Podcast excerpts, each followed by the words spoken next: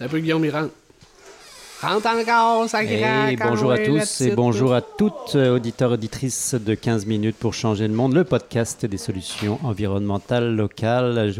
Une fois de plus, je suis encore avec Marc-André Demers. Bonjour Marc-André. Bonjour, bonjour. Et c'est devenu notre hein, presque euh, principal invité. Mais bon, on n'avait pas le choix de l'inviter une fois de plus parce que aujourd'hui, c'est la suite c'est la, de notre série sur euh, son voyage exploratoire en Europe. Deuxième, euh, deuxième rencontre en Europe avec toujours et, avec des micro-maraîchers là-bas, donc de réalités belges qui viennent se chevaucher sur les réalités québécoises.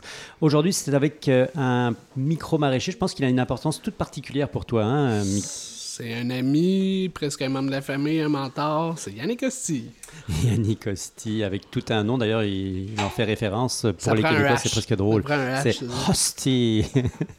quoi qu'il en, quoi qu'il en soit, on sent quand même qu'on a affaire à quelqu'un qui, euh, qui va présenter un petit peu toute l'historique, parce qu'il a, il a vécu quasiment à travers euh, tout ce qui s'est développé dans le milieu du biologique et puis du, euh, du, monde agricole, je dirais. En Belgique depuis les années 80, puisqu'il est implanté depuis les années 80. Donc c'est vraiment un retour en arrière, une vision extrêmement, je dirais, pertinente parce qu'il a une vision très très très euh, large et euh, critique de ce un peu anarchiste à ses Tout à fait. Donc en fait, c'est ce qu'on vous invite à, ce qu'on vous convie à vivre aujourd'hui, c'est donc euh, toujours évidemment une entrevue extrêmement intimiste avec, avec Marc-André Demers et Yannick Osti. Et on vous invite évidemment à écouter ce petit moment délicieux de rencontre avec un autre milieu, un autre monde, celui de la Belgique et du micro-maraîchage. Merci encore, hein, Marc-André, ben, pour euh, C'était des très beaux moments, ça. Euh, des questions que j'ai pas osé toujours euh, lui poser dans des contextes même informels. Hein, donc, on vous invite à écouter immédiatement ce podcast et cette entrevue que Marc-André Demers a fait avec Yannick, Yannick Puis ça s'est passé cet hiver, je pense, en plein milieu. Février, début février, je pense. Et euh, d'ici là, eh bien, passez une très très belle soirée. Et euh, merci à tous de votre écoute. Bye bye. Et merci encore à toi, Marc-André.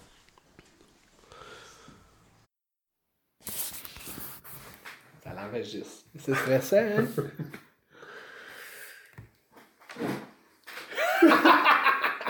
J'ai mon petit carnet de notes, je voulais l'utiliser. On commence par ouvrir la cantillon. Vas-y.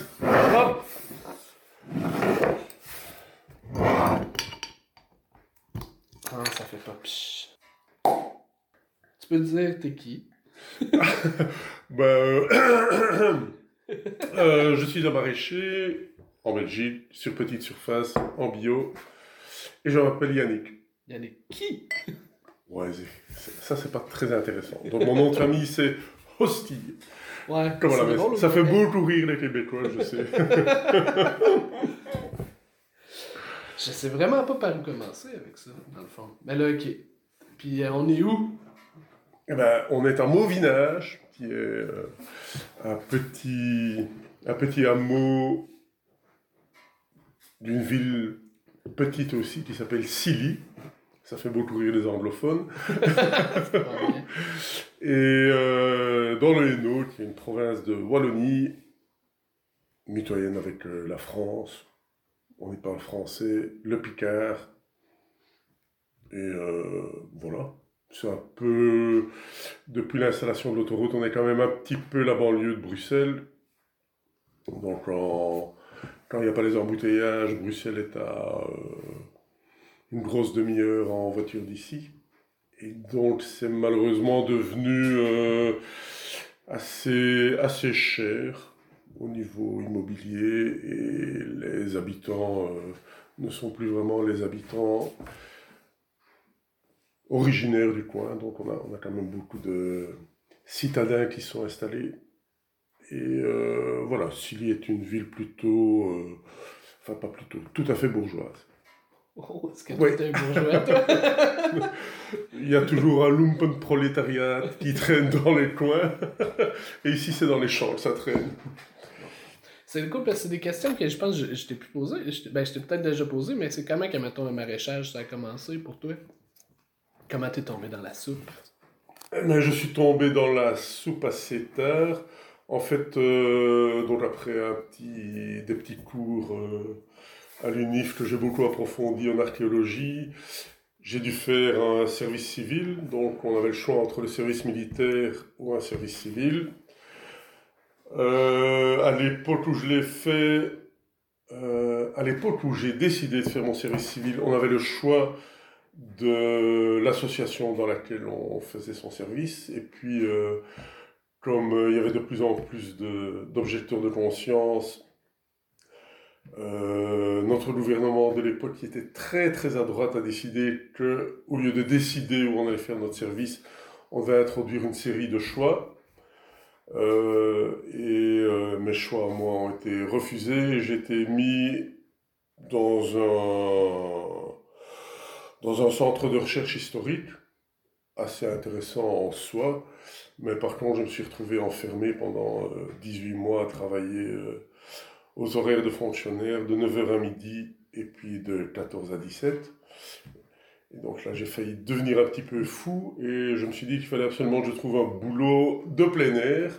Donc j'ai suivre une petite formation en maraîchage bio en me disant ça me permettra de faire mon jardin. Puis j'ai été faire un stage dans une coopérative. Je me suis dit que bordel de tête, c'était quand même bien bien sympathique comme métier. Et voilà, ça a démarré comme ça. C'est dans quelles années ça? Euh, Fin des années 80. Ok. Ouais. Euh, ouais, on parlera de mon âge une autre fois. Ben, mais voilà. C'est pas, plus poli de le demander à un homme qu'à une femme. Mais voilà, donc on était fin des années 80, le, le label bio n'existait pas encore, hein. donc euh, vraiment la, la, structuration du marché bio s'est fait au moment où j'ai commencé, hein. 89-90. Ça fait que c'est pas vraiment un retour à la terre, c'est le Pierre Rabhi. Là. Ben, tu sais, dans ce mouvement-là, peut-être de post-68, tu sais, de... ça s'inscrit. Ouais, mais Pierre, Pierre Rabhi, euh, ben, c'est arrivé, c'est quand même arrivé plus tard. Non, moi, vraiment, je suis tombé dans le maraîchage en me disant, j'ai été suivre les cours parce que je trouvais pas de boulot et que de toute façon, je voulais faire quelque chose dehors, plutôt dans mon jardin.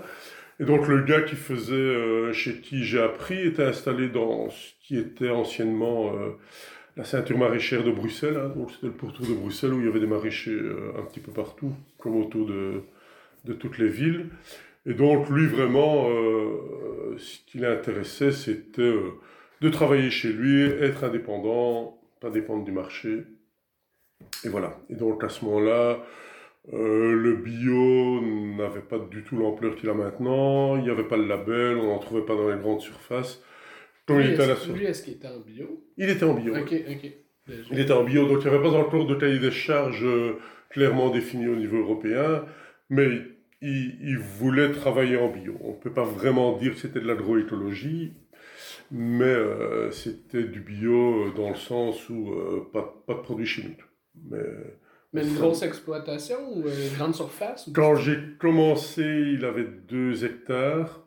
Et au moment où je suis parti, euh, il devait avoir une dizaine, dont deux hectares de serre. Et actuellement, il doit avoir 6 ou 7 hectares de serre où il fait de la tomate et de l'aubergine hors saison, en bio, pour les grandes surfaces. Il est toujours en opération, non? Ouais, ouais. Il fait encore lui, ah ben t'étais pas. Et je, je n'étais pas tellement plus jeune que ah, lui. et puis lui euh, a fait des enfants, et donc euh, je suppose que ses enfants sont en travail.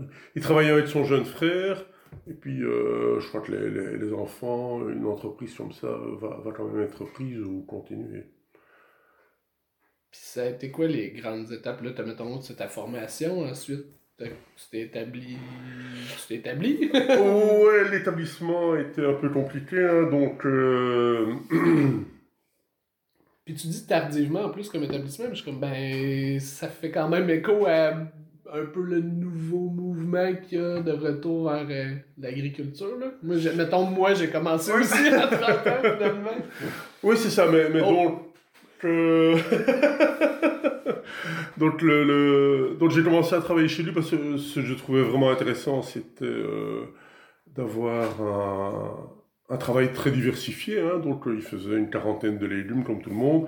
Une fois qu'il a commencé à passer euh, euh, labellisé bio et qui s'est spécialisé dans la tomate et l'aubergine, juste travailler sous serre, euh, ça devenait beaucoup moins drôle. Hein. Donc, avant de passer à la tomate, il a. Comment expliquer ça? En fait, oui, c'est ça. Donc, lui, il voulait être gros, quoi. Donc, il était persuadé que la seule façon de gagner sa vie, c'était de faire des grandes surfaces. Et donc, le.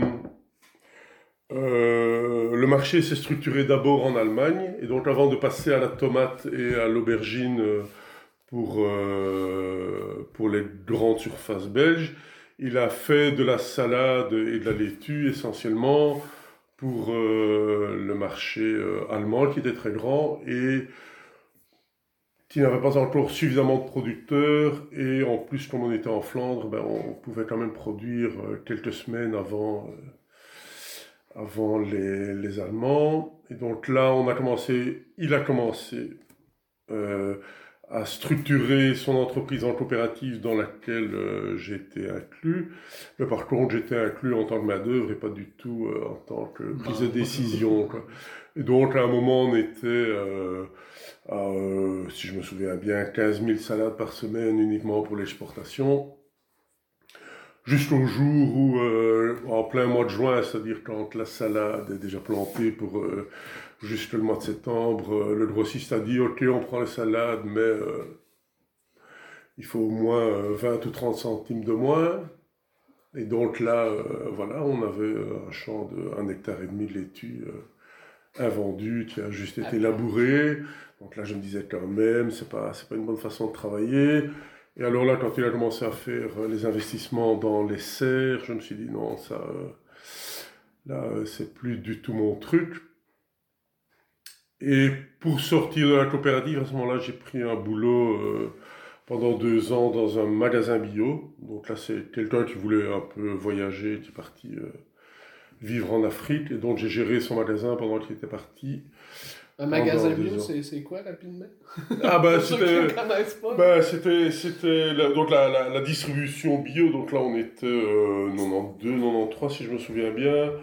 Euh, distribution, les magasins qui vendait des produits bio n'était pas encore très très développé. donc, le concept du gars, c'est il avait une petite ferme euh, du côté de Namur, difficile à vendre euh, le bio à Namur, et donc euh, il vendait les, les, légumes dans, le, dans la cave de sa mère qui habitait Bruxelles.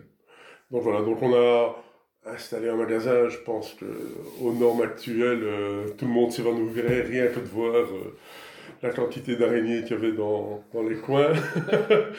et donc, il a. il a... de propreté, les Ouais, voilà. Donc, il a commencé par vendre ses légumes un jour par semaine. Et puis, euh, euh, ce qui était quand même pas courant du tout à l'époque où euh, j'ai commencé à travailler chez lui, c'est qu'il prenait la peine de faire le tour des producteurs pour avoir des produits très frais plutôt que de passer par les grossistes qui n'étaient pas encore tout à fait structurés comme ils le sont maintenant.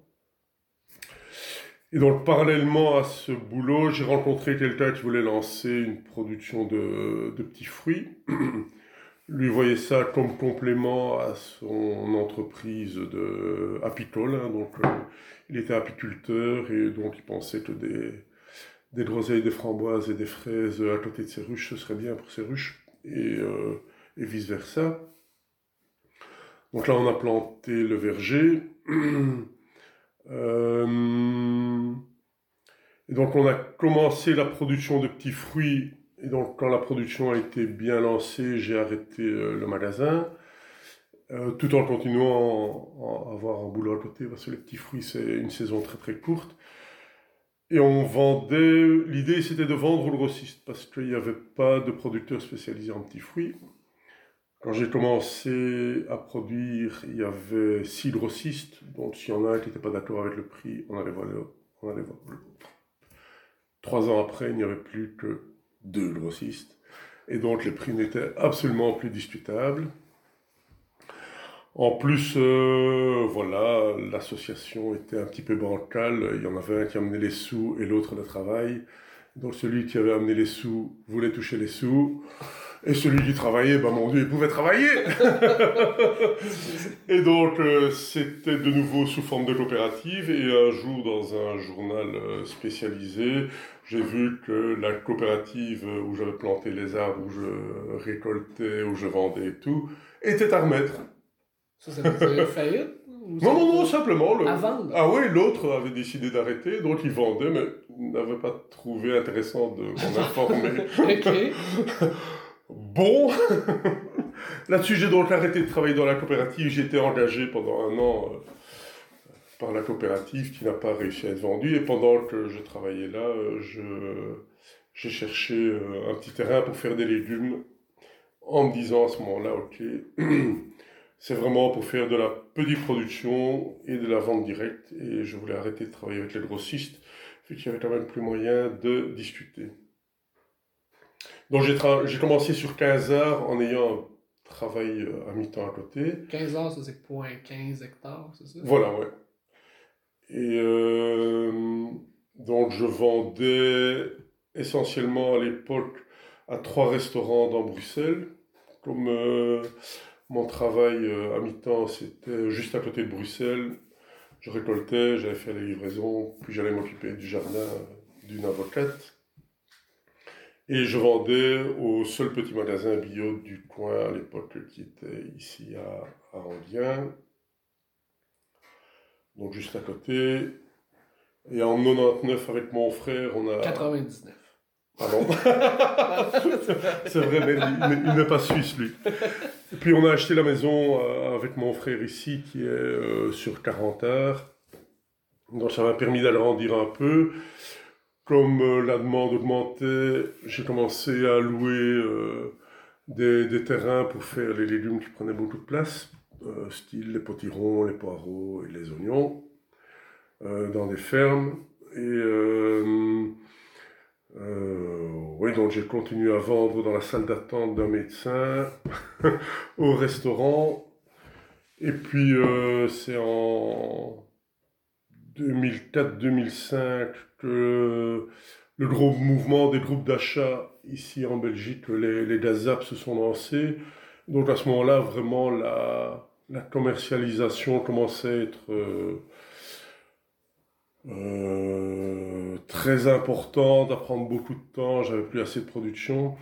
à ce moment-là, j'ai arrêté de travailler à mi-temps et j'ai loué plus ou moins un hectare et demi euh, dans une ferme euh, en polyculture élevage, ici un peu plus loin, à 15 km d'ici. Et donc là, je livrais à trois ou quatre magasins, une dizaine de groupes d'achat, et j'ai commencé à faire le marché vente directe ici à Silly. Euh, et puis alors C'est un peu, dans le fond, toute la commercialisation qui a beaucoup changé à travers ces années-là, puis des différents partenariats, ou, euh, parce que moi je me dis juste, on, dirait entendre un peu l'évolution ou la, la, pas la création des circuits courts, mais au début tu parlais des grossistes, des magasins bio, qui, qui étaient en, en, développement, on va dire ça de même. Puis là, on dirait pour moi c'est éternel, les, les, les gazapes, les groupes d'achat, les, finalement un, peu l'équivalent des paniers, comme on dit. Ben oui, c'est ça. Donc, le... en, fait, ce qui se passe, c'est vraiment l'histoire de la, de la commercialisation du bio. Donc, ça a commencé sans label sur le côté pour euh, des petits groupes d'initiés. Donc, quand, quand, je travaillais chez, chez Francis, là, à la sortie de Bruxelles. Puis est arrivé le label au niveau européen qui a été une forme de reconnaissance, mais avec la reconnaissance du label, je veux la grande distribution s'est montrée intéressant, intéressée, pas intéressante du tout, mais très intéressée.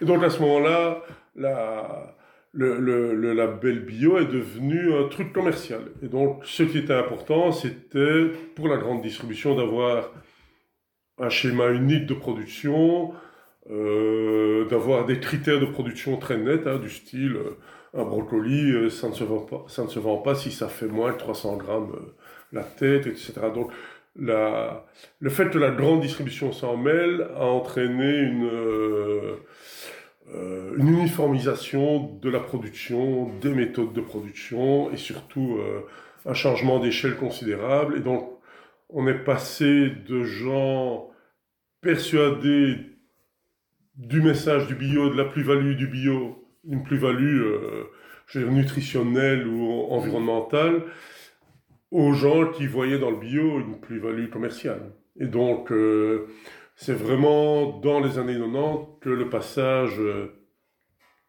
on va dire, amateur à professionnel dans le maraîchage bio, c'est fait quoi. donc euh, sont arrivés des gens qui ne faisaient qui faisaient du légume depuis très longtemps et qui ont pris le label bio pour garder le même métier et avoir un, autre circuit de distribution.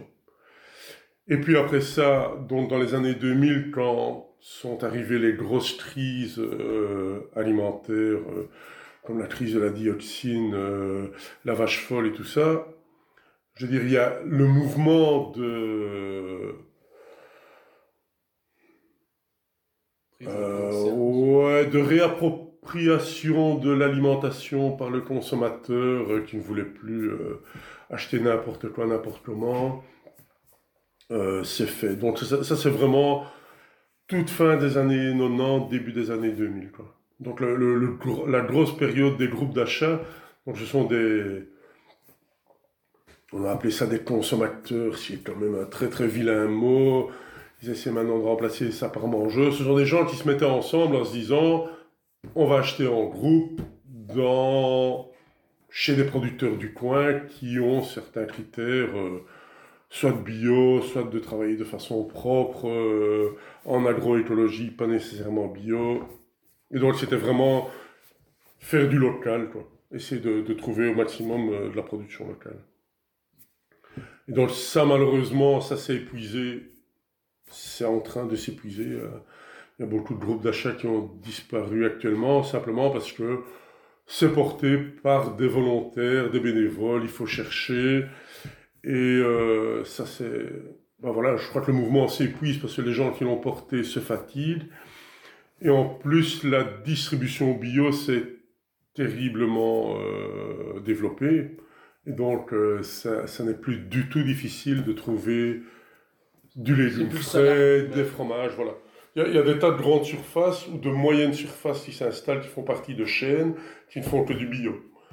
Euh, ben, je veux dire, les, les, les, premiers magasins labellisés bio qui se sont installés, je veux dire, les, les grandes surfaces comme euh, Colruyt ont installé leurs grandes surfaces bio juste à côté de ceux qui étaient déjà installés.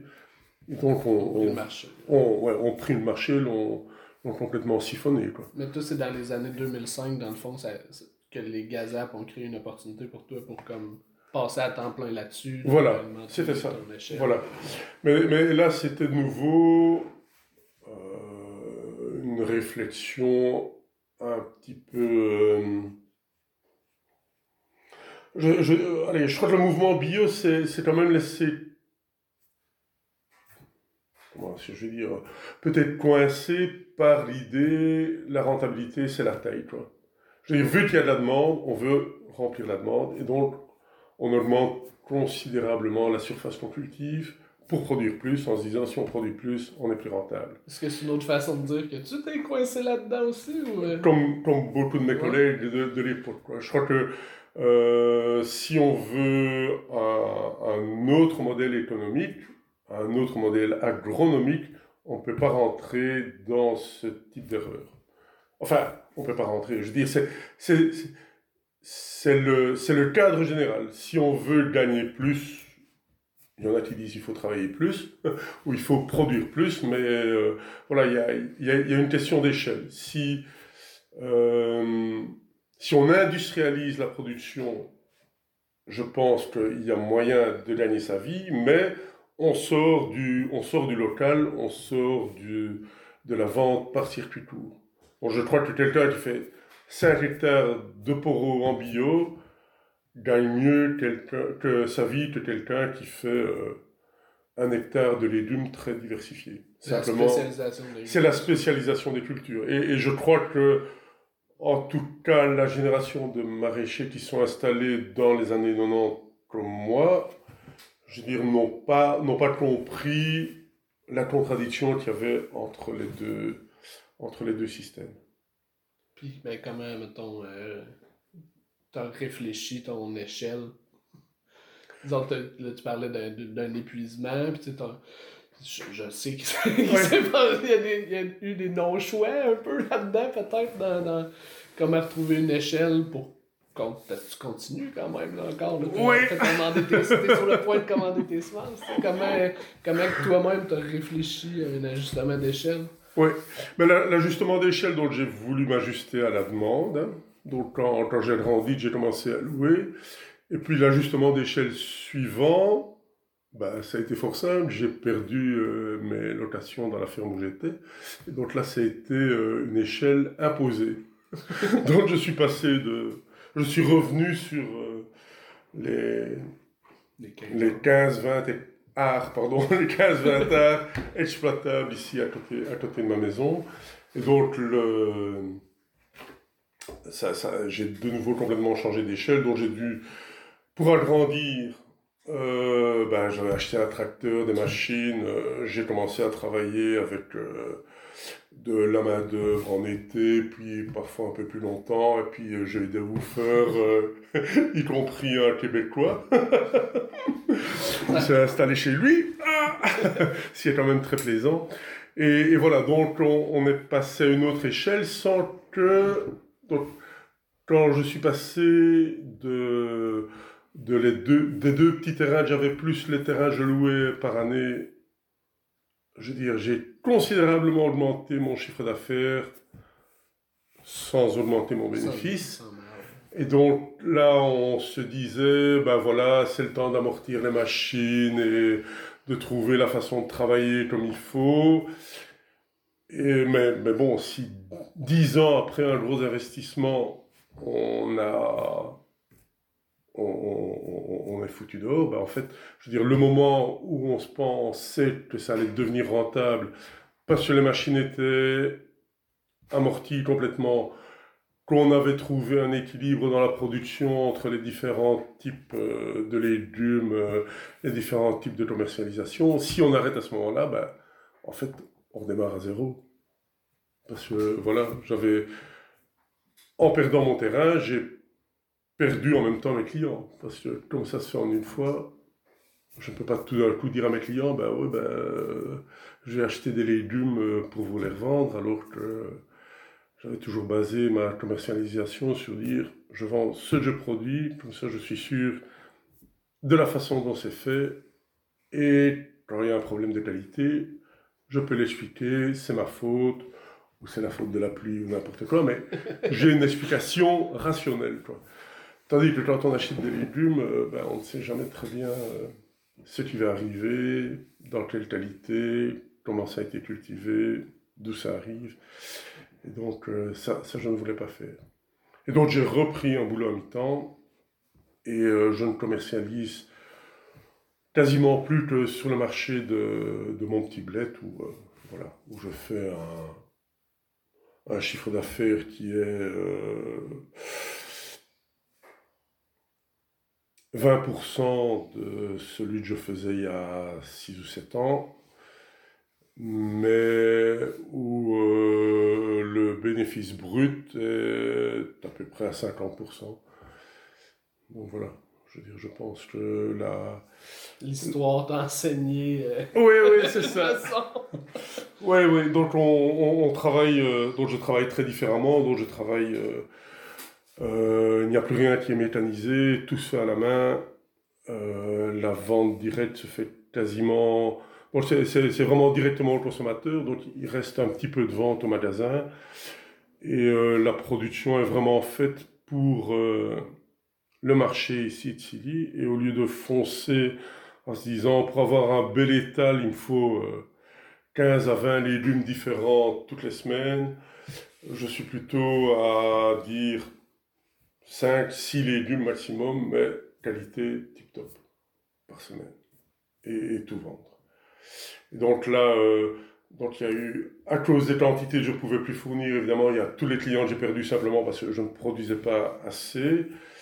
Et sur le marché de Silly, très clairement, ce qui se passe, c'est que les clients qui s'arrêtaient parce que j'avais un étal complet et que j'étais du coin, ceux-là ne s'arrêtent plus parce c'est un petit étal avec euh, 5 ou 6 légumes, ça, ça, ça, ça n'attire pas l'œil. On en parlait tantôt, là, à quel point justement il y a tout, euh, pas un mouvement, mais les autres. Ce qu'on pourrait penser être d'autres maraîchers, finalement, au marché, ben, c'est des revendeurs qui ont à leur étal des oranges euh, du Maroc ou euh, même, même si c'est bio, ils ont finalement tout ce que Madame la ménagère veut bien avoir dans son frigo. C'est ça. Et donc on est, on est euh, dans le bio, en tout cas en maraîchage, c'est très net, on est dans la même évolution qui fait que les gens vont dans une grande surface plutôt qu'à l'épicerie du coin. La biodynamie. T'as pensé à ça? Il y a déjà le label en plus. Ouais. Bon. Mais je pense, on a, euh, bon, de toute façon, ça fait juste ça suivre, mais tu sais, des changements de mentalité.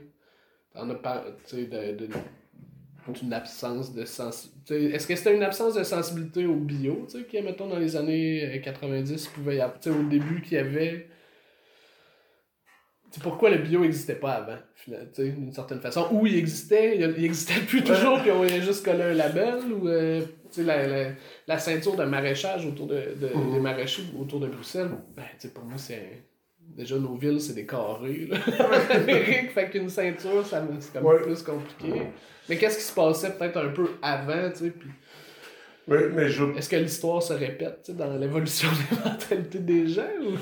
ben, au, niveau mentalité, je crois, je crois que c'est un peu différent. Hein. Dans, dans, les années 80, on était en plein euh, dans la période Youpi, euh, Thatcherienne, Reagan et tout.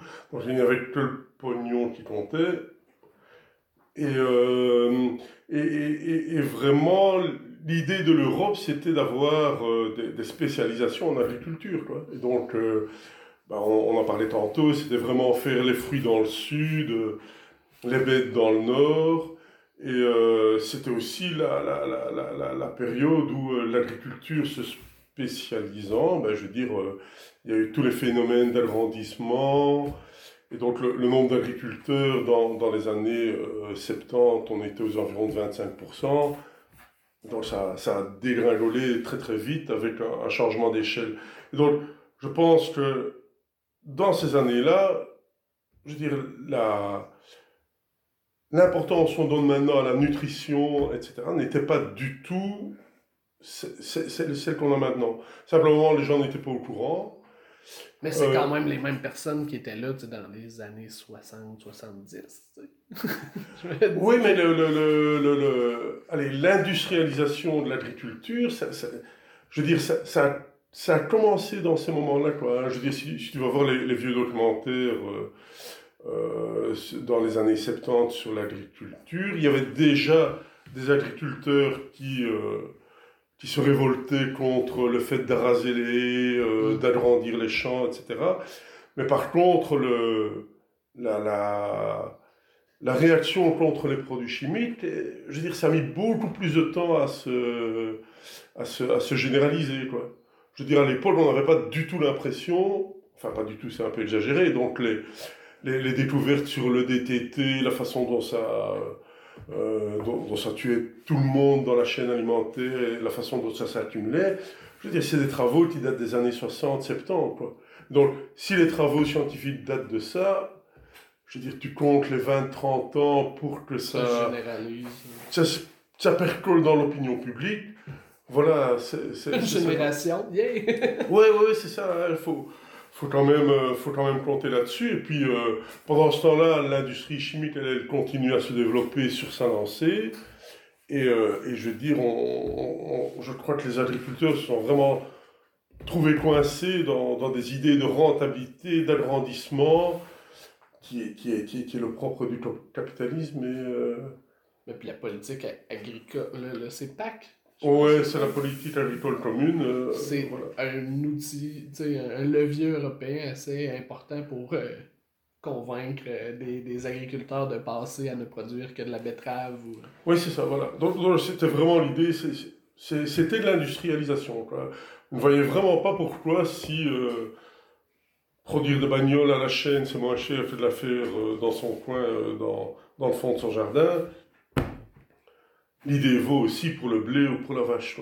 Donc il faut vraiment que ça soit rationalisé. Donc euh, les idées, euh, enfin je veux dire, l'idée qui se retrouve maintenant, même dans le bio, de se dire simplement quand, quand on prend les abats que si tu cultives du n'importe quoi, du brocoli, eh ben, si tu récoltes autant de brocoli par pied, ça fait autant de kilos d'azote, de phosphore que tu exportes, et donc pour la culture suivante, tu dois ramener tout ce que tu as exporté avec ta récolte de brocoli et tu dois amener ce que ta, récolte, ta, ta production suivante doit, amener. Mais est-ce que ça, on peut s'en sortir Même aujourd'hui, de ça, là, on dirait. Mais je, je, je pense vraiment que. Cette quantification-là. Ben ouais. Mais, mais, mais, ça, je crois vraiment qu'on peut s'en sortir. Et je pense vraiment les mouvements qu'on regarde, enfin, que je regarde parfois de haut style euh, permaculture, etc., je veux dire, sont, sont là pour nous aider à regarder autrement. Je veux dire, c'est clair que l'agronomie classique, comme elle se fait actuellement, comme elle est encore enseignée, est vraiment dans, dans une espèce de mathématisation du vivant, quoi. Donc, euh, pour faire euh, autant de litres de lait, une vache doit avaler autant de protéines, autant de ragnagna. Ouais, puis on parle d'une solution d'échange au changement climatique en ajustant le régime alimentaire des vaches, puis ce qu'on met dedans.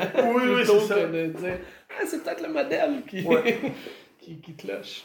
Et, et, donc je crois qu'il faut vraiment revenir à ces idées, ben, c'est du vivant, on ne sait pas tout contrôler, c'est pas juste une addition d'éléments. Je, je, je, je crois qu'il faut il faut, faut, faut, faut, le voir comme ça. Et tous les mouvements euh, style euh, maraîchage sur sol vivant, euh, agriculture de conservation, c'est des, des mouvements qui vont dans ce sens-là, mais le temps que la recherche agronomique et tout fasse demi-tour et s'adapte à ce genre de, paradigme, ça, va encore prendre du temps. Fait finalement, c'est comme le développement, est-ce que tu es en train de dire que comme le développement des savoirs passe davantage par les praticiens, par ceux qui sont sur le terrain, puis que les agronomes sont à la remorque, là où en période d'industrialisation, c'est peut-être le contraire? Ben, ce qu'on a pu croire Oui, oui, mais c'est vraiment ça. Je crois qu'on a. Euh, enfin, il y a un mouvement dans, dans, dans, la science aussi qui dit il est temps qu'on sorte des laboratoires, mais effectivement, on est passé de la pratique pure au laboratoire pur, et maintenant il faut, il faut retrouver comment équilibrer les deux et relier les deux. Parce que je ne pense pas qu'on peut faire euh, de l'agronomie ou de l'agriculture durable sans l'aide de la science. Je veux dire, la, la science doit sortir du laboratoire. Il ne faut pas juste considérer ça comme, euh, comme des équations à, à remplir. Quoi je crois qu'on a plus besoin d'agronomes qui sont en même temps biologistes que de, que de chimistes et de physiciens comme euh, l'agriculture euh, a fait dans les années 80-90, euh, je crois. Et d'économistes. Et, ah oui, et il faut évidemment qu'au niveau économique, on trouve des solutions. Puis, tu sais, mais c'est quoi peut-être le défi à relever au niveau du consommateur ou du mangeur qui a pu rechercher pendant une période de temps à, à, se nourrir bio, qui aujourd'hui peut le faire autant finalement au supermarché, puis tu sais, il y a comme, il a plus à se poser, on dirait qu'il a plus à se poser la question, si c'est bio, c'est bon. ouais, c'est... Fait c'est c'est quoi la, la, question fondamentale, peut-être aujourd'hui, ou le défi de, de ce consommateur-là? C'est-tu de, de ce qui était peut-être plus à l'origine du mouvement, de, le lien de confiance qui finalement est pas, est pas durable peut-être dans le, dans le gros système alimentaire qui, qui est nécessaire à l'alimentation qui se trouve dans une agriculture de proximité ou... Je, je... Est-ce qu'on force tout le monde à retourner dans les champs de travail? Mais c'est, c'est, c'est, c'est effectivement. Euh, j'ai, j'ai vraiment pas du tout de, d'idée de comment on peut sortir de. Je veux dire, la nourriture, c'est pas de la consommation. Quoi. Et donc, ça, je, je ne vois pas comment on peut réussir à sortir de cette idée-là, enfin de ce système économique-là je, pense que euh, il faudrait trouver une forme de protectionnisme économique, euh, ce qui est un peu à... Pour, pour l'alimentation, en tout cas, il faudrait quand même un, un minimum de d'autarcie par région, par pays, mais je, je, je, ne vois vraiment pas comment, comment le résoudre. Je veux dire, en tout cas, je, je pense qu'il faut vraiment arrêter de comparer la consommation de la bouffe et euh, celle de l'essence ou de la bagnole. Je veux dire, c'est, on n'est pas du tout dans le même, euh, mm. dans le même schéma. C'est, je veux dire, c'est un besoin fondamental. Quoi. Je dirais, c'est marqué dans la Ligue des droits de l'homme, mais je, je, je, ne vois pas comment sortir ça de, du, du, du, du système marchand actuel. La nourriture, c'est pas juste du gaz, mais c'est, ça peut être quoi? Comme, euh, positivement, comment tu définirais la nourriture? Mais je, mais, mais, mais, mais, je ne sais un pas. Droit, ouais. Euh, un art? Ben c'est, c'est, c'est, c'est, tout en même temps, c'est ça qui est, qui est super difficile à, à je dirais, conceptualiser. Hein. Je dire, on a, on a eu un, une espèce de pièce de théâtre très militante là, il y a quelques années qui s'appelait. Euh, nourrir l'humanité, c'est un métier. Mais euh, je crois que produire de la nourriture, c'est un métier, mais il faudrait peut-être trouver euh, le moyen de le valoriser autrement que par le circuit économique. Hein. Ben, je pense simplement ici en Belgique, on a euh, les systèmes smart pour les, pour les artistes. Hein. donc quand ils ne sont pas payés pour, des, pour leur pour, les pour leur performance, j'allais dire leur production artistique, euh, honte sur moi. Je suis pas sûr que le performance Non mais, voilà, mais, mais, je veux dire, donc ils sont payés par l'État, donc ils touchent le chômage tant qu'ils ne sont pas en train de... Il y a un revenu garanti. Ils ont une espèce de revenu garanti, un petit peu comme une allocation universelle, qui fonctionne si tu travailles dans dans, dans, dans, un système artistique, mais je dis pourquoi ne pas faire la même chose dans l'agriculture Les maraîchers sont pas tous euh, millionnaires? Voilà, mais on, on, pourrait se dire, euh, voilà, je veux dire, le, le gars est maraîcher, ben, s'il gagne sa vie en le faisant, ben voilà, je veux dire, il, est, il a sa base de revenus comme une allocation universelle, et puis, euh, s'il gagne euh, bah, tout ce qui dépasse la location universelle est plus taxé qu'un autre. Enfin, je, je, je, ne sais pas comment mettre ça au point, mais, mais je, je pense que vraiment. Euh... Ça se parle-tu, ça Ou. Euh... Bah, c'est une idée que t'as, mais je veux dire, c'est-tu. La location universelle, c'est quand même quelque chose qui circule dans les milieux. Bah, la COVID a aidé ça à, ouais. à le tester, là. Mais, mais, mais, mais voilà, ça permet aux gens de faire un enfin, je veux dire, l'idée de la location universelle, c'est se dire, on n'est pas euh, dans une course à l'échalote, on a un minimum vital qui te permet euh, ben, de vivre, euh, entre guillemets, décemment, entre guillemets, ce qui te permet en fait d'investir ou de te lancer dans une activité qui n'est pas rentable immédiatement. Et, donc, ça, ça se discute beaucoup, mais... Je, je veux dire, en 30 ans, euh, presque 40 maintenant que j'entends parler du, concept, ça n'avance pas beaucoup. Il y a, beaucoup de...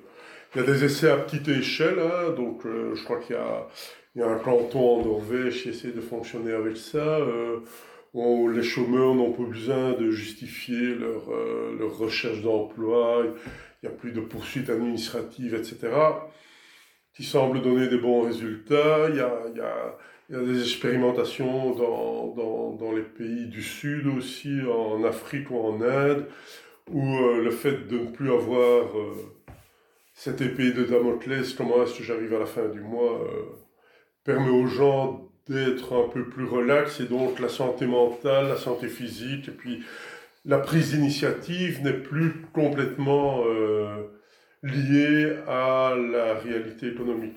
Non, mais tu sais, moi, sortir d'aussi. Euh, de, de, de... Moi, en ce moment, ça va être bientôt la, la, la, vente de, de, mes paniers. Là. Mhm. Mais j'ai tellement l'impression d'aller quêter les gens. Genre, c'est. Puis. C'est difficile.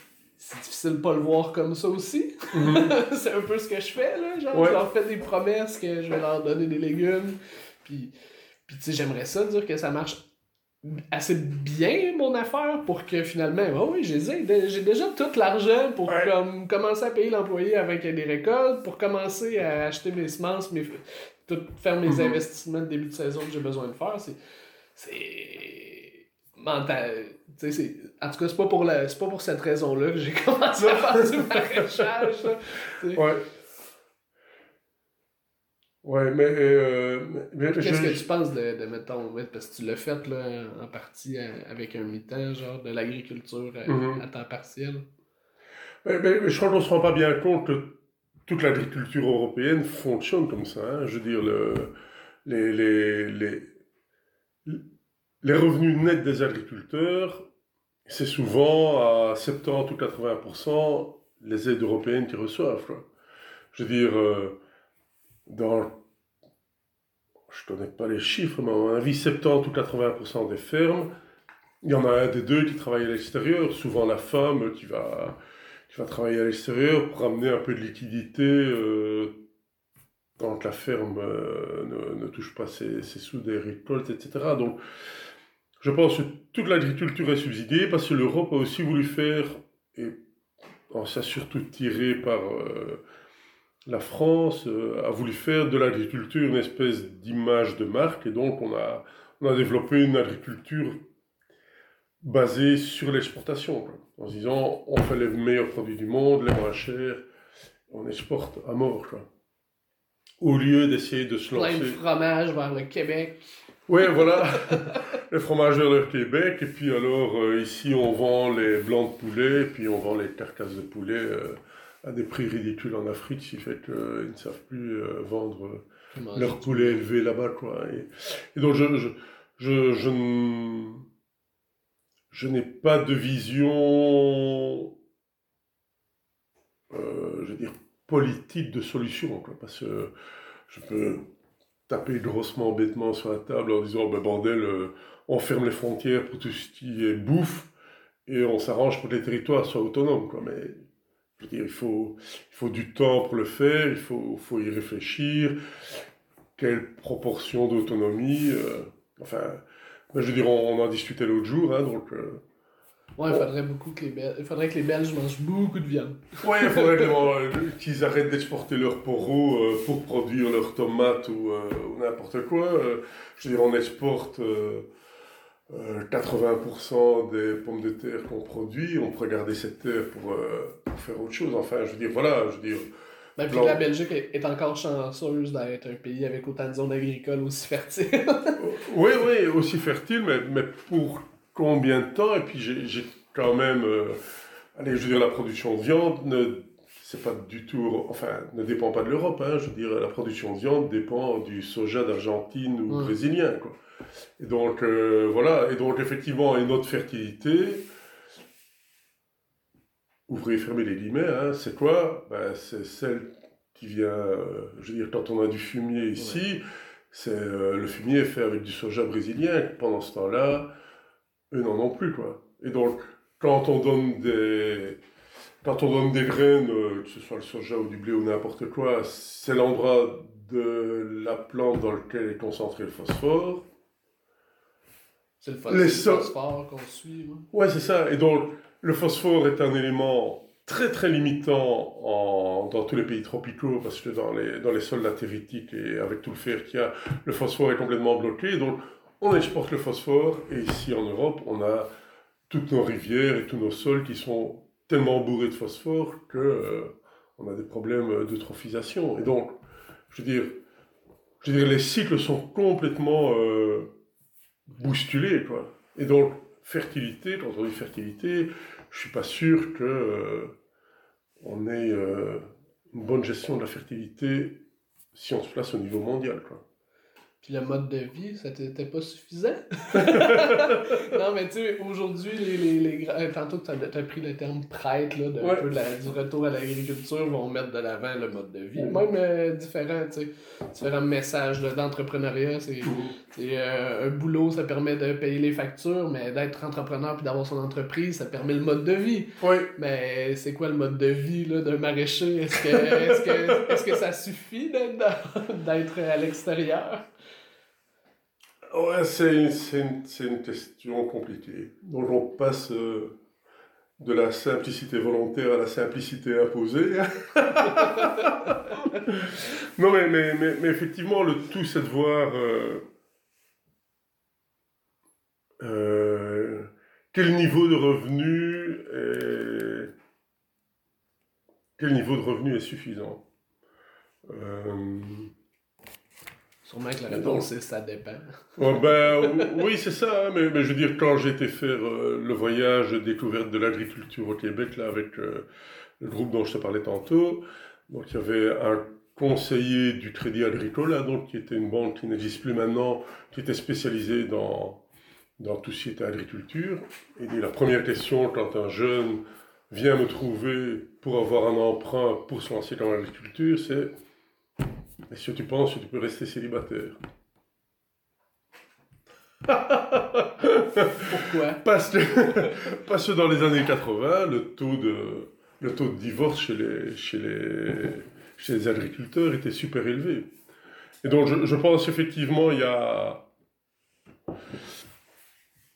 La question à laquelle je n'ai jamais voulu répondre, c'est à partir de combien d'heures de travail par semaine tu n'es plus considéré comme un être humain? Et euh, dans quelle mesure est-ce que tu sacrifies ta, ta, vie personnelle à ce que je continue à considérer comme le plus beau métier du monde, mais euh, avec euh, des conditions économiques euh, qui sont loin d'être euh, d'être optimales quoi. Ben, et la santé, tu l'as pas nommé mais ben oui, mais la santé mais bon voilà, je veux dire ça c'est je crois que c'est quand on se lance entre 20 et 35 ans, on s'en contre-tape. On a peut-être tort, mais on me l'aurait dit à 20 ans ou à 25 que j'aurais des problèmes d'épaule, que j'aurais des problèmes de genoux. Je pense pas que ça aurait fort influencé. C'est les seuls problèmes. Je t'emmerde.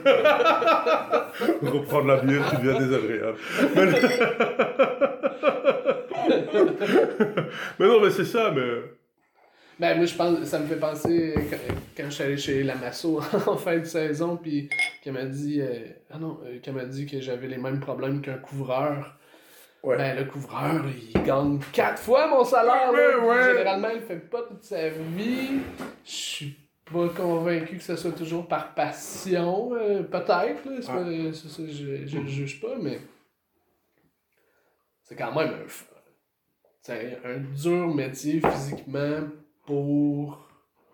Ouais. Je, je sais pas comment je sais pas comment maintenir ça. Ouais, je me souviens que tu faisais la farce. Euh, une fois, je pense que je, levais des trucs trop lourds pour, euh, sans raison. Là, tu, me tu, me référais à quelqu'un qui avait le dos tout courbé là, à 70 ans et qui était plus capable de se lever la, la tête, le cou. Ouais. Mais ça, c'est ma stupidité, mais au-delà de, au-delà, au-delà de ma stupidité, il y a quand même un, un coup physique. Là. Ouais. Oui, c'est ça. Mais je, on en parlait, tu sais, c'est beau imaginer euh, faire du yoga tous les matins ou euh, des, des, des, des, étirements, tu sais. C'est, c'est, hyper noble, mais on n'est pas euh, parfait. Non, non, mais, mais, mais, voilà, mais je crois aussi que c'est, c'est, c'est une question de. C'est une question de génération. Hein. Je, je pense qu'on est. On est quand même beaucoup moins cassé au niveau physiquement que les gens, les générations qui étaient avant nous. Hein, donc, euh, euh... Tu es en train de dire que je me soucie trop Non, non, non, pas du tout, pas du tout. Mais, mais, je pense effectivement, il y a des. Euh, le, le, le, voilà, je veux dire, après tout, il, quand il fallait travailler 12 heures par jour, il fallait travailler ces 12 heures, puis point. Bon, je suis encore dans le style. Euh, les tomates, c'est aujourd'hui qu'elles doivent être désherbées, donc on les désherbe aujourd'hui, et, et, et, voilà, et tant pis si c'est 16 heures et pas 8. Et donc, je, pense vraiment qu'on a actuellement euh, voilà, ce que nous considérions comme normal, que nos parents disaient, ben, c'est rien par rapport à nous, etc. Voilà, je, pense que sacrifier n'est peut-être pas le bon mot, mais, on ne veut plus le faire comme ça, et je pense qu'on a vraiment raison. Mais euh, euh, c'est sûr que tous les métiers dits de production, je veux dire, quand on est payé au résultat de la production, alors que l'ensemble de la société est payé à l'heure de travail, alors on a un problème. ouais, ouais, c'est ça. Et, que donc, c'est, c'est une discussion qu'on a eu beaucoup il y a, il y a une dizaine d'années, 15 ans maintenant. Donc, quand, euh, quand il y a vraiment eu le mouvement, euh, pour se dire, plein de jeunes maraîchers qui s'installaient, etc. Et donc, on avait lancé un petit groupe de réflexion avec euh, un organisme de crédit alternatif qui, euh, qui fait des, des, crédits pour des petites entreprises qui se lancent, enfin, donc qui, qui essayent d'avoir des critères. Donc, ils étaient super emmerdés parce que tout le monde venait les trouver pour s'installer comme maraîchers, mais qui n'avaient aucun critère de rentabilité. Donc, on a travaillé pendant trois ans en comparant les comptabilités qui étaient déjà faites avec euh, celles qui étaient en cours. Et donc la grosse discussion, c'était de savoir, est-ce que ça sert à quelque chose de, de se dire, pour gagner sa vie, il faut vendre la salade à tel prix, alors qu'on sait bien que... On n'est pas vraiment, c'est pas vraiment nous qui décidons prix. Un, on ne décide pas du prix, et deux, ta salade faite au mois de mai, une année normale, va te coûter beaucoup moins cher que celle faite au mois de septembre, une année où il y a tout qui merde au niveau météo, au niveau pluie, euh, etc.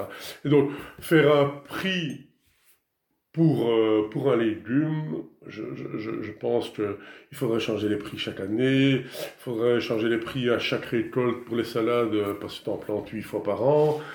Et, et, voilà, et donc déterminer un prix, c'est très difficile, et donc... Euh, Penser la rentabilité. Voilà. penser la rentabilité plutôt dans le style de ce que faisaient au tout début les groupes d'achat en se disant à combien est-ce qu'on se met pour payer un salaire pour se payer un maraîcher pour payer un maraîcher qui produit pour nous. C'est quoi le chiffre? Ben ils n'ont jamais réussi à le faire évidemment parce que c'est pas je dirais en plus du maraîcher, il faut payer tous les investissements euh, pour euh, la production maraîchère, etc. Et donc, on arrive à, des chiffres complètement délirants et donc euh, ils ne savent pas combien ils doivent être et, et tout ça. Et donc c'est pour ça que je pense ces histoires de, de revenus universels ou de, de revenus en fonction du type de production qu'on fait, etc. Ça doit, ça devrait, ça devrait, ça, ça, ça, doit maturer si on veut maintenir. Je parle du maraîchage parce que je parle du maraîchage, mais je suppose qu'il y a, d'autres. Euh, d'autres euh, secteurs d'activité où le problème doit être le même. Hein. Je veux dire, euh, si on a remplacé euh, les ardoises par de la tuile ou par de l'éternite, c'est parce que le travail de l'ardoisier n'était plus payable. Bon mauvais coup que tu dirais, mettons, tes principaux bons coups, hein, positif. Ou tu peux peut-être commencer par les, les, principaux mauvais coups que tu as eu dans ton parcours de maraîchage? Je, je, je, crois qu'au niveau euh, euh, mauvais coup a posteriori, c'est vouloir suivre la demande. Ça vraiment, je pense que quand j'ai agrandi, parce que tout d'un coup il y avait il y avait il y avait assez de clients, j'ai juste pensé à agrandissement sans réfléchir à ce que ça représentait comme investissement et euh, et que la charge. d'affaires sur Excel? Euh, Faut savoir que quand j'ai décidé, j'avais déjà un ordinateur. Mais le. non, voilà. Mais, mais, mais, mais, donc, effectivement, je veux dire, le cadre général du capitalisme, c'est agrandir, agrandir, agrandir. Euh, mais, mais, mais voilà, agrandir, ça ne veut pas dire gagner mieux sa vie ou travailler mieux, loin de là. Alors, les, les tout bon coup, je veux dire, je, je, je, trouve vraiment très très gai de travailler maintenant sur une petite surface, hein, parce que ça... Mais alors, ça que c'est imposé, ça, tantôt. Ah oui, c'est tout à fait imposé, mais par contre, euh, je veux dire, il m'a fallu... Euh, donc, dans la mesure où c'était imposé, ça a été un, un, sale coup. C'est pas un choix, mais donc ça... Ouais, voilà, c'était, euh, ça a été un gros choc, mais par contre, au niveau... Euh, je vais dire le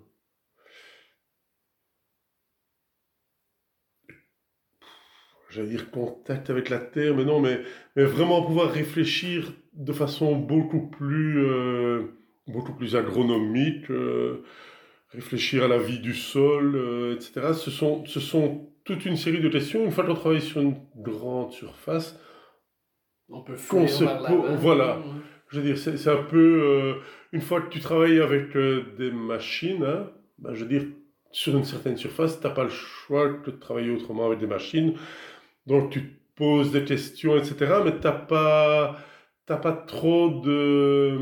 Tu peux t'amortir sur la surface. voilà, et tu n'as pas trop de latitude pour, euh, pour faire des essais, parce que simplement, comme tu es pris dans la course du rat, tu, tu, tu réfléchis moins au niveau théorique je veux dire, au, niveau de, de l'agronomie, de ce que représente le fait euh, de fraiser, de, de, laisser ton sol nu en hiver, de, voilà, donc il y a, y a, tu, tu... j'étais coincé dans un, dans une course économique, hein, donc je veux dire, voilà, je veux dire, tu as telle surface, tu as autant de frais, tu vas faire tel chiffre d'affaires minimum, et, voilà.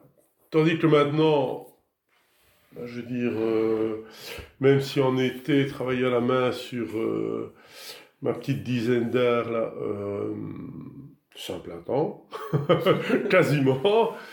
je veux dire, on a quand même bien l'hiver pour réfléchir, aller suivre ce qui se fait actuellement au, niveau agronomique, etc. Donc ça, ça c'est vraiment très très gai. Et surtout que bah, maintenant qu'il y a toutes, euh, bah, toutes ces réflexions sur sol vivant, mycorhizes, conservation de la matière organique dans les sols, etc., je veux dire, la, la, la, je veux dire, la botanique actuellement, c'est quasiment l'inverse de ce que j'ai appris euh, il y a 45 ans. Hein. Donc maintenant, c'est c'est la feuille qui forme la racine, alors que ben, j'ai toujours appris que c'était la racine qui faisait la plante. Et donc, je veux dire, toutes les recherches qui, ont, abouti euh, aux recherches sur la, la mycorhisation, les micro-organismes du sol, la vie dans le sol, l'évolution de la matière organique, tout ça qui a vraiment commencé à bien travailler dans les années 90, c'est seulement, j'ai l'impression que ça fait à peu près dix ans que ça passe vraiment dans, dans la pratique. Et c'est beaucoup plus facile de mettre ça en pratique sur des petites surfaces que... Mais puis avec l'intensité là, aussi de la petite surface. Ouais. même, là, surtout moi, quand je vois, il n'y a pas de neige. Fait que, la saison est beaucoup plus longue. Fait que t'es tout le temps en train de genre jouer avec ton sol. ouais, ouais, ouais. Oui, c'est ça. Mais donc. pas le repos, là, un peu. tu peux lui laisser. Oui. Euh, ben, ben, il y a deux trucs, effectivement. Le fait de travailler euh, sur une petite surface permettrait, théoriquement, de travailler de, de façon plus intensive. Quoique, vu mon mode de, de commercialisation actuel, euh, le, le terrain se libère moins vite quand je vendais beaucoup plus. Donc, euh, j'ai une planche de 10 mètres carrés de salade, ben, je veux dire, c'est deux semaines de vente. Et donc, voilà, ça, ça, ça, tourne moins, moins rapidement. Et, euh, et donc, je n'arrive quand même pas à dépasser deux, deux cultures par an par planche. Et en, en, moyenne, je suis un peu moins. Mais, mais c'est aussi, là, tu es comme ici depuis, disons, une vingtaine d'années, ouais. un peu plus? Ça, je ne l'ai pas vu souvent. j'ai mon expérience, j'ai visité quelques fermes, c'est jamais des gens qui ont vraiment plus que, disons, 45 euh, ans. Mm-hmm. Fait des terres, tu sais, de moi me projeter dans 20 ans avec le même sol sans avoir fait des gaffes qui, genre, me coûtent euh, des ma grande crainte au début, c'est quand, quand je commençais, c'est l'idée de mettre des choux là, au même endroit. Puis là, y a, je me souviens jamais c'est quoi, là, qui s'installe dans le sol. Puis après ça, c'est comme foutu pendant 4 ans. Ou je sais ouais, ouais. C'était ma crainte ultime. Puis là, ouais. Mais tu peux faire, tu peux faire ces erreurs-là là, qui durent finalement beaucoup plus longtemps. Ouais, mais je, oui, c'est ça. Mais, je, je pense que euh, les grosses craintes de, au niveau maladie maraîchère, euh, je veux dire, sont plus dues au, techniques euh, liées à la chimie et au travail du sol intensif que que la culture, que, à des rotations même. Ouais. Bon, je ne vais quand même pas tout d'un coup me mettre à faire. des radis des, des, des, enfin, des choux après le radis, ça j'ai toujours fait parce que la, culture de radis est tellement court qu'on s'en fout, mais par contre, après un chou d'hiver, euh, enfin, je veux dire, tu plantes ton, ton, chou de Bruxelles au mois de mai et puis tu, tu récoltes jusqu'en décembre, là, c'est sûr que les maladies sont bien présentes et que donc l'année d'après, il faut quand même mieux passer à autre chose. Euh, mais je pense que plus tu as de matière organique dans le sol, plus tu travailles euh, de façon aussi euh, petite surface. Allez, je veux dire, si, si tu fais un hectare de choux de Bruxelles, bah, tu broies tes pieds de choux de Bruxelles et tout, est, tout reste dans le sol. Et donc, je veux dire, là, effectivement, je pense une rotation de 4 ou 5 ans, c'est le minimum. Je veux dire, si quand tu travailles sur une petite planche, bah, je veux dire, bah, des, par exemple, du chou vert, j'en plante 100 euh, sur, euh, pour, pour, ma saison, bah, je veux dire, arracher 100 pieds de choux pour les mettre dans le compost, c'est faisable. Mm. C'est pas le faire sur un hectare. Et donc, je, je pense vraiment que sur les sols que j'ai ici, hein, donc c'est un limon euh, avec une petite portion de, d'argile seulement, je pense vraiment qu'il faut. Ça serait le travail mécanique. ouais, je, je pense que le travail mécanique est plus dangereux de ce côté-là. Donc mes, mes problèmes sont plus liés aux, insectes maintenant. Puis plus techniquement, mettons, un bon coup. tantôt, je pensais, s'il y a de quoi qu'on. Où je suis fondamentalement différent, du moins aujourd'hui, c'est le fait que je fais mes transplants. Oui. Pas tout, hein. Mm-hmm. Est-ce que tu les as jamais fait ou genre c'est une décision que tu as prise à un moment donné ou pourquoi je... fais pas tes transplants? Mais je, je l'ai fait. Tu fais pas tes poireaux, là, comme on disait Ah non, non, les poireaux, non, non, non. Donc il y, y, en a effectivement quelques-uns qui sont euh, un peu trop compliqués parce que ça prend énormément de temps et de main-d'œuvre et de place. Hein.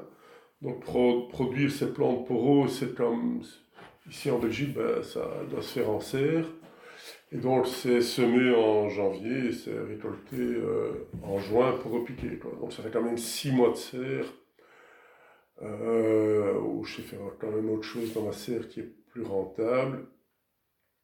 Et donc, au niveau transplant, je, donc je, j'achète essentiellement la salade de blé parce que sans chambre de germination, c'est difficile d'avoir une production répartie. Les poros, parce que c'est un boulot de gueule, c'est beaucoup de temps, c'est de la place dans les serres à un moment où j'ai vraiment autre chose à faire.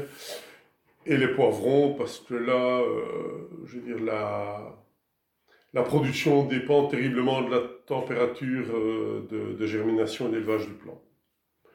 Mais sinon, le reste, les salades, euh, les tomates, tout ça, tout ça, je fais moi-même. Donc il y, a, quelques... Ça va prendre un autre bon coup dans ce cas-là. C'est pas un bon technique que tu as fait. Ouais. Non, Dans le, ton tracteur? Ouais. ah, ouais, ça, revendre mon tracteur, c'était un bon coup. Ça, quand, même, je crois que. T'avais l'air d'avoir un attachement, par exemple, à ce tracteur-là, quand même. Ben, ouais. Ben, c'est, c'est, c'est, c'est en fait, c'est l'outil avec lequel tu as travaillé pendant 10 ans. Et, et voilà, donc, effectivement. Fidèle compagnon. Ouais, c'est ça. Je veux dire, c'est moins chiant qu'un chien, faut pas lui donner des croquettes tous les jours, faut pas aller le promener, euh, il ne te chie pas sur la basket. non, mais, mais, mais, effectivement, mais, mais, je pense que c'est aussi un... C'est aussi un biais de notre génération, c'est d'être hyper attaché aux machines. Quoi. Euh... Ouais, mais les outils. Oui, c'est ça, mais, mais, je veux dire un outil euh, utilisé à la main, mais, mais, je veux dire une fois qu'on a eu euh, ben, je veux dire, quand tu, quand tu tronçonnes, que tu travailles avec un tracteur, etc., je, je pense qu'il y a, il y a une espèce de fascination pour la quantité de travail fait. Du service rendu. Oui, voilà, et, et, ça fait partie, euh, bah ouais, je veux dire, euh, euh, avoir une Mercedes plutôt qu'une Audi, euh, une voiture qui roule à du 150 plutôt qu'à du 120. Je veux dire, voilà. Mercedes et Audi, c'est quoi Ouais.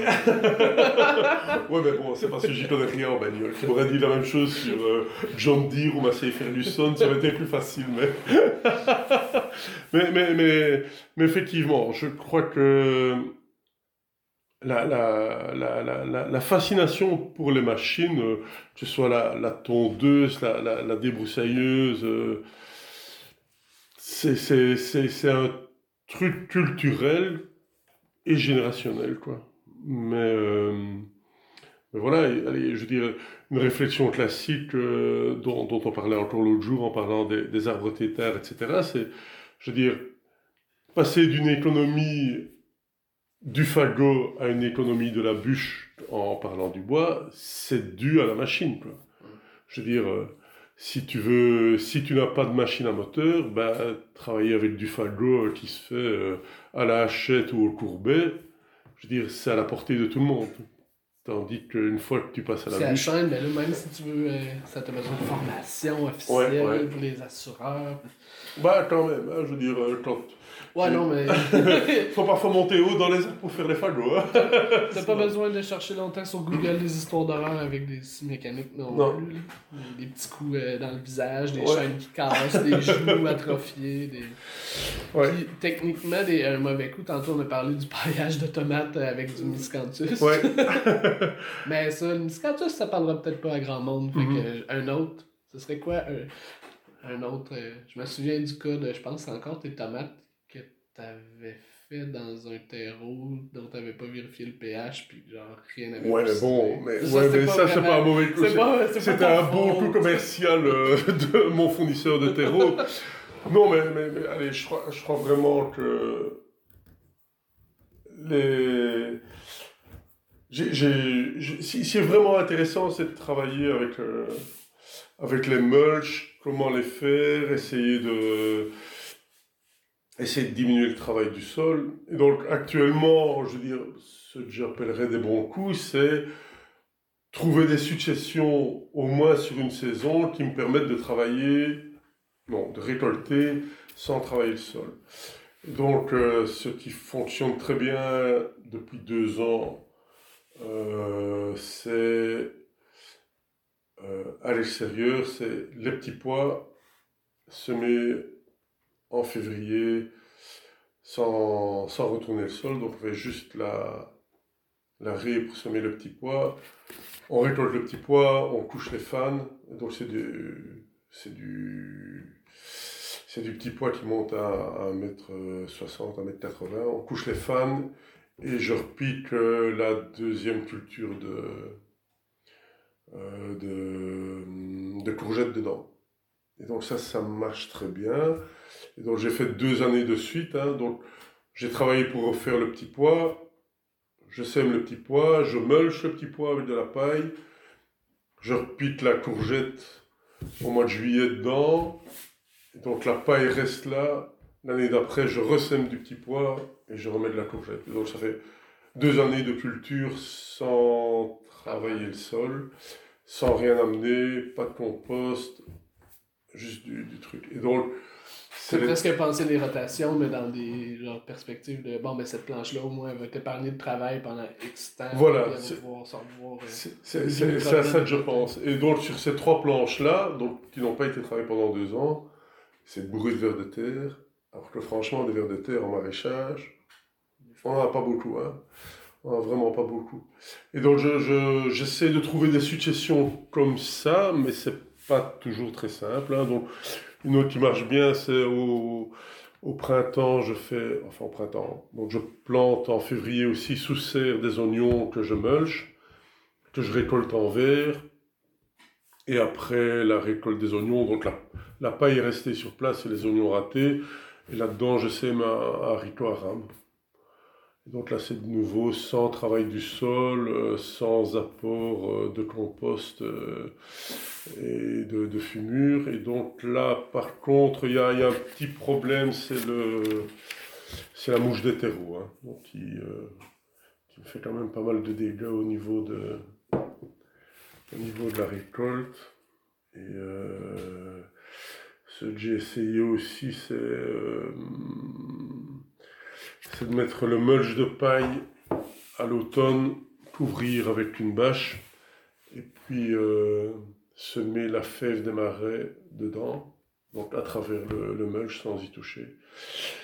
Euh, très très mauvais coup. Hein. Je veux dire, c'était euh, un élevage de limaces comme j'en ai pas vu souvent, et donc on n'a pas mangé de fèves de marais. merde, merde, merde. Mais, mais, mais, mais voilà, donc je, le, le, fait de travailler sur petite surface à la main m'amène plus à réfléchir au niveau vie du sol, alors que quand tu travailles à la machine, tu as l'impression c'est plus amener de la matière organique dans le sol, qu'il soit disponible pour la culture. Maintenant, on est plutôt à se dire euh, comment est-ce qu'on fait pour maintenir la vie du sol, et s'il faut lui amener euh, de la matière organique. Je veux dire, toucher le moins possible, c'est sûr que ça aide. Bon, je, n'irai jamais semer euh, des carottes sans avoir un peu travaillé le sol, évidemment, mais, voilà. Ah, excuse-moi. Ouais, ouais, donc, donc je, je, suis vraiment. Euh, allez, je veux dire. La satisfaction de, de travailler sur une petite surface, c'est qu'au niveau agronomique, on se dit, c'est plus facile d'être consé, conséquemment bio, je veux dire, de vraiment se dire, ok, le bio, c'est pas juste une série de techniques qui fait qu'on n'emploie pas de produits chimiques, c'est vraiment euh, créer un biotope donc, ça, on l'a fait en surface dans les années 30, en plantant des dans les années 30, non, il y a 30 ans, dans les années 90, en plantant des et en se disant il faut amener des fleurs, euh, avoir des floraisons permanentes pour essayer d'avoir des insectes tout le temps. donc, je veux dire, à cette dimension au-dessus de la surface, on essaie maintenant de, de travailler avec euh, ce qui se passe dans le sol même, ce qui est euh, ce, qui est très très satisfaisant. Enfin, je veux dire, c'est que on a plus l'impression de travailler. Euh, tu doubles ton de façon. Ouais, c'est ça. Ouais. surface et le Question à rafale. là, t'as pas le droit de t'éterniser. Ouais, ben, t'as tous les droits que tu veux, là, en fait. C'est des mélanges, là, mais. Faut spontané. Spontanéité, ok? euh, moi, j'aime les chiffres. Fait que, un chiffre que t'aimes qui a rapport avec. Euh, ou qui que tu as en tête dernièrement qui a rapport avec euh, l'alimentation, l'agroalimentaire, l'agriculture, le maraîchage? Hein? Spontanément, eh ben, on, en parlait tantôt, le gros choc, c'est euh, la Belgique importe 87% des légumes euh, qu'elle consomme, mais exporte 80% des patates qu'elle produit et 90% des poros qu'elle produit. ouais, c'est lui ouais, que Ouais, voilà. Donc ça, au niveau chiffres, je, je, je pense que c'est ce dont on parlait tantôt, il faut réfléchir plus localement à ça. Bon, euh, l'amour des outils, ton outil préféré là, maintenant que tu es sorti de surface et euh, que tu as vendu ton tracteur, ce serait quoi? eh ben, c'est l'émietteur de Terratech. Ça, vraiment, euh, c'est une grande découverte. Tu, tu dis c'est quoi à peu près? Parce que je suis pas sûr. Euh. Eh ben, c'est. c'est une série de petits trous à éperon qui travaillent le sol finement. Et donc, qui est, qui est suivi par une, par une lame style, euh, style binette. Donc, on, on, pousse ça et ça, ça affine la terre très très bien. Quoi. Suffisamment pour un semis de carotte, disons? Ouais. Ouais, voilà. Et sur une toute petite surface, hein, euh, sur une toute petite profondeur. Donc, ça travaille sur 3 ou 4 cm. Donc, ça permet de travailler un lit de semences. Mais donc, évidemment, avant ça, il faut passer avec euh, la grelinette et euh, le croc éventuellement pour, euh, pour, un peu affiner en profondeur. Moi, je suis bien fier de ma herse rotative avec la drill, là, ouais, ouais, perceuse, mais bon, c'est peut-être encore mieux. Peut-être moins dispendieux, même. ta recette préférée avec tes légumes? Ça pourrait être ton légume préféré, mais c'est plus le fun. c'est plus le fun à mélanger. Mais ta recette préférée ou ta recette du moment? ben, ma recette préférée, c'est une tomate crue dans laquelle on peut mordre, évidemment. Oh. Même si c'est pas une recette. Monsieur Tomate. Euh, si tu pouvais parler à ton jeune toi et lui dire quelque chose, qu'est-ce que, genre, qu'est-ce que tu lui dirais, mettons? Gardons ça autour du maraîchage. autour du maraîchage. Ben, c'est, c'est ouais. ou du métier. Ouais. le moins de machines possible et travailler petit. C'est concis. Ouais. Puis, euh, euh, puis ma dernière question, qui n'est peut-être pas toujours la dernière, c'est euh, quelle question je t'ai pas posée? Que tu voudrais répondre Ah, quelle question à laquelle je voudrais répondre? J'ai pensé à la question de peut-être dire qu'est-ce qu'il y a ici, là. Parce qu'on a dit petite surface, on a donné une surface, mais on sait concrètement, c'est quoi à peu près, comment tu es installé, ta production sur petite surface. Ouais. Alors, euh, donc j'ai trois serres et une petite pépinière. Hein, donc les serres font deux heures. Les serres, c'est des, des, tunnels. Là. Ah, pardon, ouais. ouais c'est des, des, tunnels sur plastique, c'est froid. Euh, et donc, le, c'est 30 mètres de long sur 7 mètres de large. Et donc là, je travaille euh, euh, sur des planches euh, qui sont surélevées parce qu'avec Marc-André, on a fait du double bêchage dans mes serres. je pensais que tu dire que c'était ça le mauvais coup. parce qu'à l'époque, j'étais très influencé, enfin encore maintenant, par John G. Vance, hein, donc qui, qui pense que c'est important de travailler le sol fort en profondeur ça, j'en suis un peu revenu. Je pense que le double bêchage, c'est une bonne idée. Euh, si on a l'occasion, par exemple, de faire une bonne céréale qui fait des bonnes racines tout de suite derrière. Bah, puis en tunnel aussi, tu disais. Et en tunnel les planches qu'on a faites à l'extérieur qui ont été battues par les pluies. Ouais, voilà. Mais elles ont été battues par les pluies parce que, justement, euh, j'ai pas fait la bonne culture. Donc, euh, quand on a eu fini le double bêchage à l'extérieur, j'ai semé une moutarde qui a gelé très vite et donc là, euh, et qui fait pas des racines extraordinaires. Tandis que si tu mets une céréale, là c'est vraiment un réseau Tous ces efforts. Ouais. Mais bon, je veux dire, si tu les regardes, on voit quand même encore que même si le, le sol est quand même fort tassé, je veux dire, il est, il est jamais redescendu au niveau où il était avant. Donc, t'essaies rien, euh, tu ouais, te jamais. Voilà.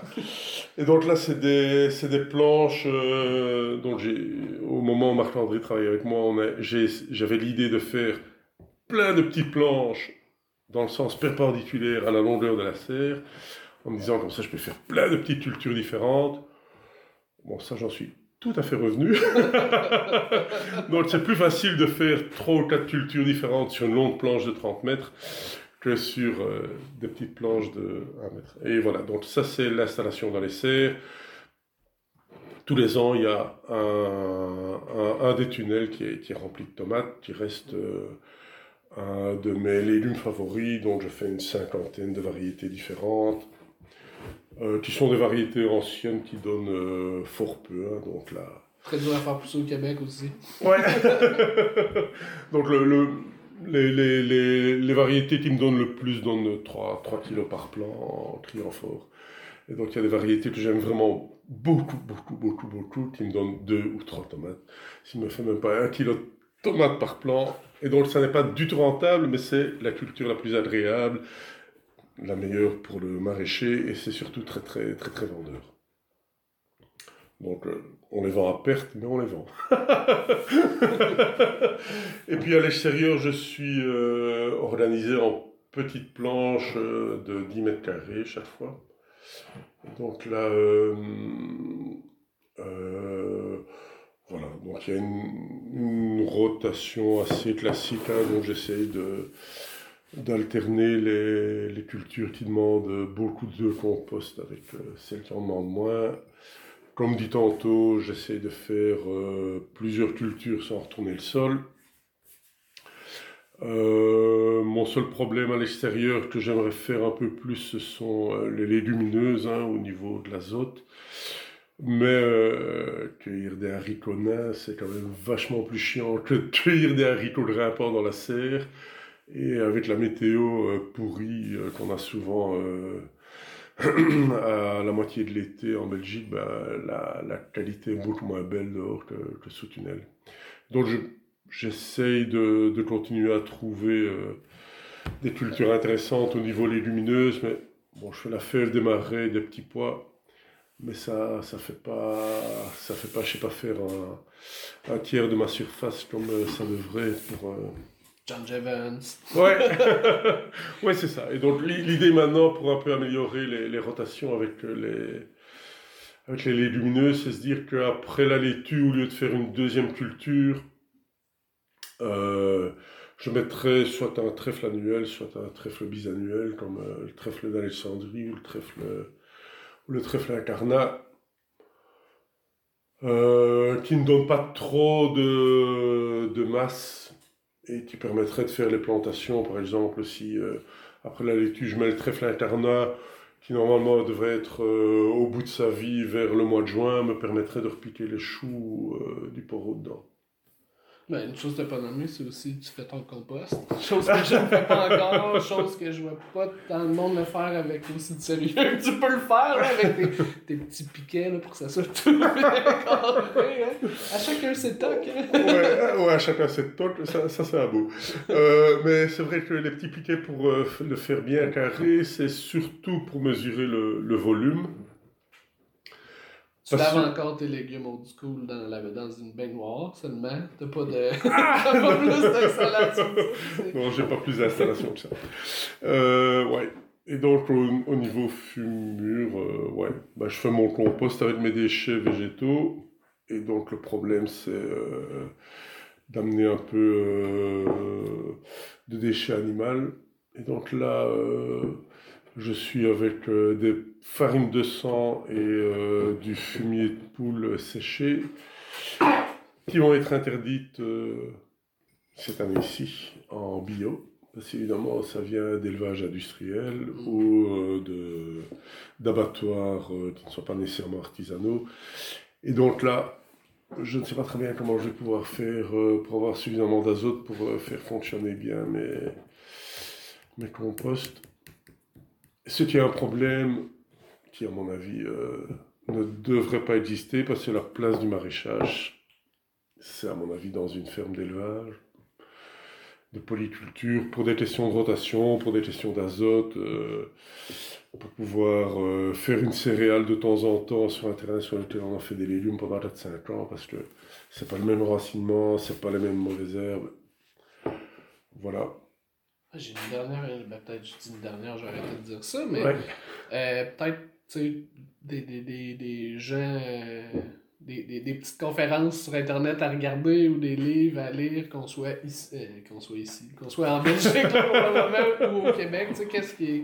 Qu'est-ce qui est peut-être des sources d'inspiration pour toi ou des, des, des lieux de référence ouais. où tu aimes bien aller fouiner, creuser ou des euh, ouais. Au niveau, au niveau conférence sur Internet, ben, euh, je dirais, qui fait vraiment bien réfléchir sans être dogmatique, c'est euh, Hervé Covès et Marc-André Sélos. Ouais, c'est un Marc-André aussi. Donc Hervé Covès qui est plus dans une approche euh, très spiritualiste, hein, donc il, est, euh, il a eu une espèce de d'illumination il, il, y a quelques années, donc il s'est fait frère franciscain alors que c'est quand même un agronome euh, avec des bases super scientifiques et tout. Mais voilà, donc il a une approche à la fois scientifique et à la fois spiritualiste, avec des visions de l'agriculture de l'avenir, euh, comment faire pour maintenir l'humanité sur Terre dans 100 ans, avec quel type d'agriculture. Donc c'est des visions à long terme qui sont très tout à fait utopiques, mais qui sont une, une réflexion cohérente. Je, je, suis pas encore parvenu à écouter son Pour une agriculture de l'amour. Non Tu devrais Je pense que je vais faire ça très tôt le matin avec un, deuxième café. Là. Ouais, mais voilà. Mais, mais, mais donc, lui, lui c'est vraiment à la fois euh, la recherche scientifique, euh, il faut, faut aller voir ces, ces, conférences où il parle de la gestion holistique du puceron, la gestion holistique de la limace ou du trips là, là c'est vraiment, on part dans ce qui devrait être, euh, à mon avis, la base de la de l'agriculture bio, c'est se dire. Euh, cohabitation. Ouais, la cohabitation. Pourquoi est-ce qu'un insecte est là? Quel est son rôle? Quelle est sa place dans les chaînes trophiques? Etc. Donc c'est vraiment bien intéressant. Alors pour une vision tout à fait euh, scientifique, carrée sur ce qui se passe dans le sol, c'est Marc-André Sellos, avec depuis euh, quand même 2-3 ans une réflexion sur euh, l'agriculture, sur euh, la façon dont il faudrait envisager l'évolution des, des, méthodes, des méthodes agricoles. Donc ça, c'est pour les conférences vraiment de base sur Internet. Et alors, ben, au niveau réflexion, à partir de bouquins, ben, je, travaille beaucoup sur un bouquin publié par Agri Décision sur les, les couverts végétaux. Hein. Bon, celui que je t'ai volé. Seul, celui que je te prête avec ah plaisir. Et donc là, là c'est vraiment les une présentation de toutes les plantes de couverture. C'est un, un, livre fait vraiment dans, euh, dans le cadre du développement de l'agriculture de conservation. Donc c'est fait pour des grandes cultures, des trucs euh, hyper mécanisés. Mais, mais, mais voilà, la réflexion sur la façon dont euh, la matière évolue, la matière organique évolue dans les sols, au-dessus des sols, quel type de matière amener, quel type de, de culture faire en fonction de la structure du sol ou de ce qu'il faut lui apporter. Ça, ça c'est vraiment fort intéressant. Et euh, une découverte toute récente, hein, donc c'est un, euh, c'est un conseiller agricole là, qui, a, lancé une boîte il y a, il quelques années maintenant qui s'appelle Bucaille et qui a publié un bouquin sur euh, revitaliser les sols. Donc ça c'est très récent, ça m'a l'air d'être un livre qui va devenir un livre de base par rapport à, la, façon...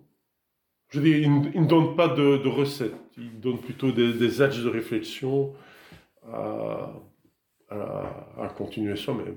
Donc c'est ça qui est intéressant. J'ai ma dernière question. Ouais. Ton cri de la victoire. Mon cri de la victoire. Yahoo! Encore une bière.